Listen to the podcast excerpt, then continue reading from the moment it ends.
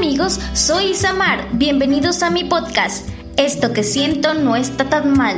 ¿Te gustaría saber cómo es vivir un año con ansiedad y las claves que ayudaron a esta adolescente a reducirla? Esta historia es para ti. Espérala todos los domingos. No olvides compartir. Tu opinión es importante.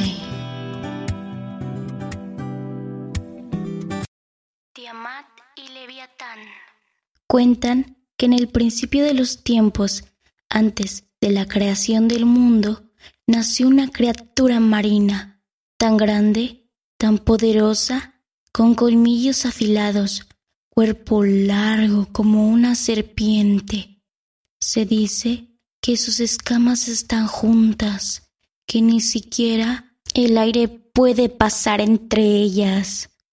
Su cuerpo es tornasol guarda todos los colores del planeta Tierra y huele a pescado, la épica de la creación un babilónica. Enuma Elish, en la que el dios tormenta Marduk asesina a su madre, el monstruo marino y diosa del caos y la creación.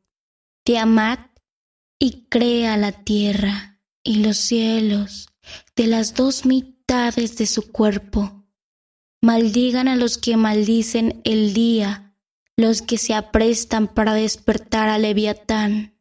Job 3.8. Tiamat y Leviatán son como la ansiedad, crean un caos en tu vida para crear algo absolutamente nuevo. Estoy en el hospital, paso por una puerta blanca, huele a látex y a alcohol. Pienso que por fin sabré de que estoy enferma. Me da pena, pero al mismo tiempo siento un alivio que es inmenso, pues por fin podré vivir a un cien por ciento. El doctor me revisa. Después de pensar tanto, me hace unos análisis generales. Cuando me dan los resultados, me dice, Todo está bien, tienes muy buena salud, pero te canalizaré a psiquiatría. Mis ojos se llenan de lágrimas, se me hace un nudo en la garganta y tengo asco, pero esta vez fue muy leve. Incluso no me da miedo. Si voy al psiquiatra es por algo. Todo sea por estar bien, tener salud. Acudo al psiquiatra me hace unas preguntas y lloro. Mis lágrimas son un desahogo, una liberación. Me entero de que tengo un trastorno mixto ansioso depresivo. Me da medicamento y me siento aliviada. Por primera vez, ahora sí tenía en mis manos la cura perfecta. Tabletas blancas como la nieve, tabletas blancas como las canas de mi abuela, que arropan mis manos frías. Le dije a Edan, pero eso no le importó. Continuó conmigo en este camino, en el cual no me sentía bien, ni siquiera sabía el por qué, pero trataba de saber el cuándo y el cómo. Tomaba el prazolán, o mejor conocido como Xanax. Me sentí bien, muy relajada, incluso ya podía dormir bien, con alivio esta medicina se metía en mi templo y es como si limpiara mi alma, me invitara un poco de vino, tocara Molling, sonata. Mejor que hacer el amor dormía mis sentidos. El mundo ahora era muy lento, el tiempo no importaba, los cambios de estación tampoco. El placer es tan hermoso que te lleva a lugares extraordinarios. Puedes sentir tus órganos y lo mejor es que ya no siento ansiedad. Podría hacer cualquier cosa porque ya no me importaba nada. En ese estado es difícil de explicar. Cuando me ejercito siento el sudor salado en mi rostro que baja despacio por mis labios, por mi cuello. Cuando corro siento que mis pies ni siquiera tocan el suelo Floto como las suaves plumas que se desprenden de un ave que perfecciona su técnica de vuelo. Siento que incluso cuando hago el amor con Edan me lleva al paraíso. Saludo a los dioses, me acuesto entre algodón. Sumergí los dedos de mis pies entre las uvas, entre el lodo frío. Siento amarlo como no he amado a nadie jamás. Es perfecto, como una escultura elaborada con las manos del mismo Miguel Ángel, y aunque él casi no expresa cosas por mí, sé que me ama. Pasan los meses y vuelvo a estar triste. Tengo que entrenar, aunque no tengo ganas, porque todo el día tengo sueño. Las personas me hablan y casi no les entiendo. No escucho, mis sentidos están como somnolientos, por lo menos no tengo ansiedad. Las mañanas son las peores. Cuando abro mis ojos siento una preocupación enorme. Se siente como cuando tienes una pesadilla y te despiertas de golpe. Pero en mis sueños no hay pesadillas. En mis sueños no hay nada. Mi cuerpo reacciona solo. Ahora él me controla a mí y dejo que haga lo que quiera, sin límites. Me dejo llevar. Apenas si me quiero parar, pero tengo que ir a la escuela y tomar el autobús. Huele a polvo, a mugre vieja. Me duele el cuerpo, los huesos, las articulaciones y tengo sueño. El señor del camión me dice que me apure y yo apenas si puedo dar pasos. Hasta un zombi en una película de ficción tendría más ánimo y caminaría más rápido que yo. Apenas si recuerdo lo que hago en el día a día. Es muy triste. Todo a mi alrededor ahora pasa algo extraño.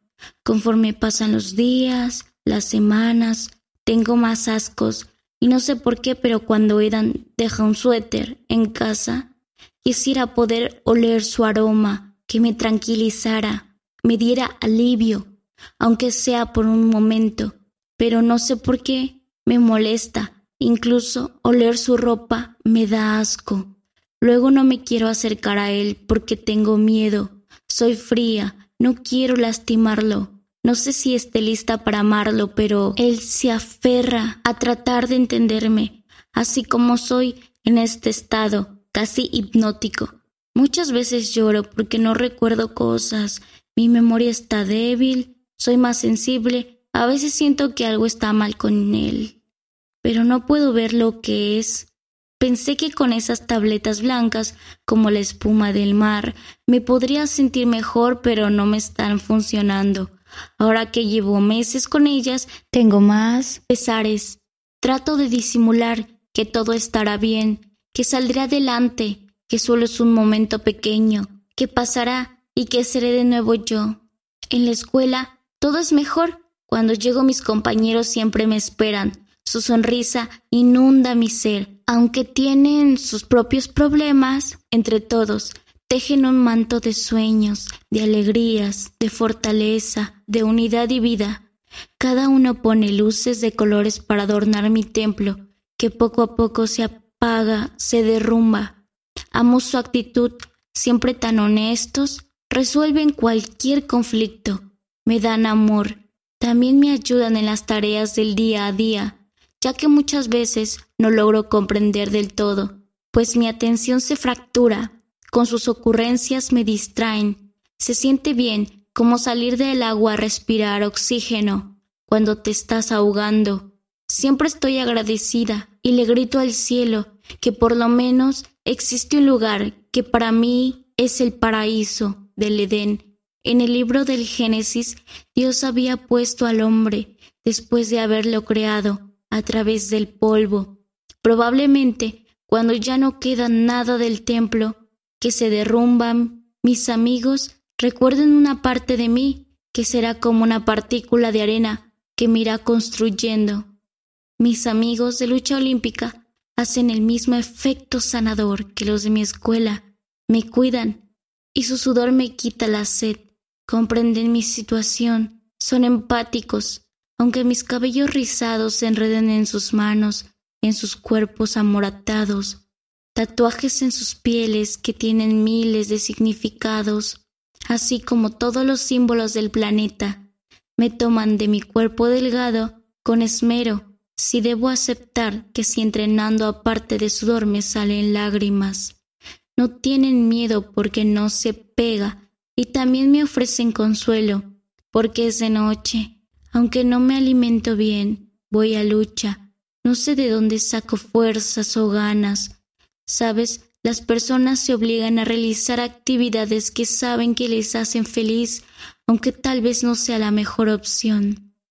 Con verlos todo es mejor, aunque algunos ya estén lejos en otras realidades, tal vez en el cielo, en el mar, sean partículas de espacio, siempre guardo su esencia en pequeños frascos de vidrio y los pongo en una vitrina que vale más que el oro, que cualquier diamante, que cualquier fortuna. Estar con Edan ya no ayuda mucho, porque aunque esté con él, me siento sola y triste, me pongo nerviosa y ya no sé qué hacer, mas me he comenzado a desesperar. Solo doy vueltas en mi recámara todos los días. Ya casi se aproxima el día de las Olimpiadas. Ahora tengo que salir de mi zona de confort, de la ciudad, solo acompañada de mi adorable hermano, que aunque no comprenda mucho lo que me sucede, pero en el fondo de sí mismo sabe que no estoy bien del todo. Es él, mi vida entera. Cuando era pequeño le dediqué noches, incluso le regalé mi infancia, solo para que él fuera feliz. De pequeña, mamá tenía que ir a trabajar para traernos algo de comer, así como el pingüino, que la madre viaja hasta cincuenta millas para llegar al océano y pescar. Más tarde, regresa al sitio de incubación para regurgitar la comida al polluelo recién nacido. No me arrepiento de cada segundo que le di, aunque cambiara mis muñecas por sus pañales, aunque mis juegos de hacer la comidilla los canjeara por hacerle un biberón o una papilla, nada reemplaza aquella sonrisa que ese bebé me regaló. Caricias en mi mejilla con sus manos pequeñas y tiernas, sus travesuras inundaban mi ser. Tal vez es por eso que cada vez que me ve llorar, siente una conexión conmigo. Lo amo más que nada en este universo. En el kinder me dibujaba, olía leche agria, y aunque tener un bebé a tu cargo es algo hermoso, hay una parte que a veces lastima, porque ahora tienes que ver por el ser que es más vulnerable. Tal vez por eso no quiero ser madre, porque sé lo que es serlo sin serlo. Ahora es tan alto que casi puede tocar el techo, mi adolescente confundido, mi infancia depositada en un cuerpo, la semilla, mis ocho años y el árbol que crece es mi hermano. Entonces cada vez que veo su rostro, proyecto el alivio, el juego, la alegría, las preguntas que mamá no me respondía, porque no estaba ya. Descubrimiento de mi autonomía.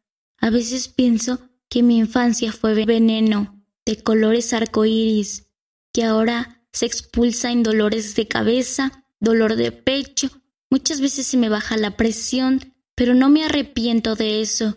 Mi hermano sabe cuándo me duele el alma. Una vez en la primaria le tocó escribir sobre alguien que admirara mucho. Lo hizo conmigo y fue el mejor regalo del mundo. Me gusta que sea feliz porque cada minuto de insomnio, cuando me tenía que parar a cumplir sus necesidades y lo acurrucaba entre mis brazos, valió la pena. Ahora él limpia mis lágrimas en cada competencia. Cuando siento nervios, me da un poco de contención. Ahora son competencias en otro estado y tengo que ir disimularlo. Puedo hacer ahora Actúo para una película de motivación deportiva. Espero que mis demás compañeros no se den cuenta del infierno que vivo. Y es que Leviatán y Tiamat están nadando en mi estómago. Me vuelvo más alejada de las personas. No quiero que me tengan lástima o que piensen que soy cobarde. No quiero ganar. Quiero disfrutar el momento. Mi novio se quedó conmigo. Me tomó con sus manos Luego con sus dedos, quitándome el cabello de los ojos, me miró con sus hermosas pestañas. Mis pupilas están dilatadas por el medicamento. Me toma fuertemente y me da un beso. Pone su frente en la mía. Su nariz choca con mis mejillas. Es extraño, cuando me da cariño, por lo regular siempre está vestido de negro, vacío. Al parecer me he dado cuenta que le cuesta expresar lo que verdaderamente siente. Es una despedida muy linda. Me pone muy feliz, ya que sus hermosas hermanas me han dedicado unas palabras a través de la pantalla. Me motivan cada día.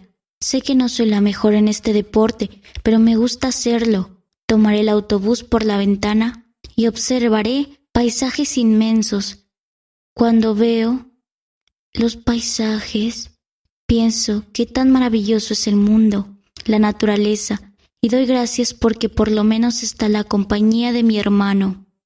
La ansiedad se disminuye un poco, ya que estoy comenzando a surgir. Probablemente la psiquiatra le aumente el medicamento, solo que ya no me quiero sentir somnolienta todo el día. Es horrible vivir tomando tabletas para que seas más funcional y no vivas alerta todo el día, que te alimentes con la poca o mucha salud mental que queda, que no trates de vomitarte en las cinco comidas, que tengas que bañarte con agua fría para que sientas cada gota y al sentirla agradezcas porque aún estás viva.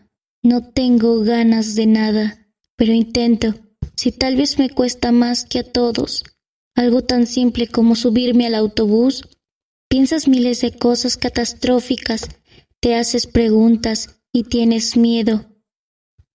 Cosas que no sabes si pasarán, te adelantas a los hechos, y si se descompone el autobús, si las puertas se atoran, si nos impacta un tráiler y si el conductor se queda dormido, a eso le sumas el nervio de la competencia. No me siento lista, no entrené lo suficiente, y si no tengo condición y me canso, y es que estos pensamientos se juntan y se reproducen como un disco rayado todo el camino y cada segundo. No hay algo que los distraiga, y a veces yo los quiero callar de una buena vez. Me quiero silenciar, pero por otro lado, me siento segura, porque sé que voy con mi hermano y mis compañeros de los demás clubes deportivos. Para mí y mi hermano, la despedida en nuestro gimnasio fue agradable. Nuestro profe nos enseña muchos valores, entre ellas la amistad fuerte y duradera. También estoy segura porque mi pareja de lucha me ayuda.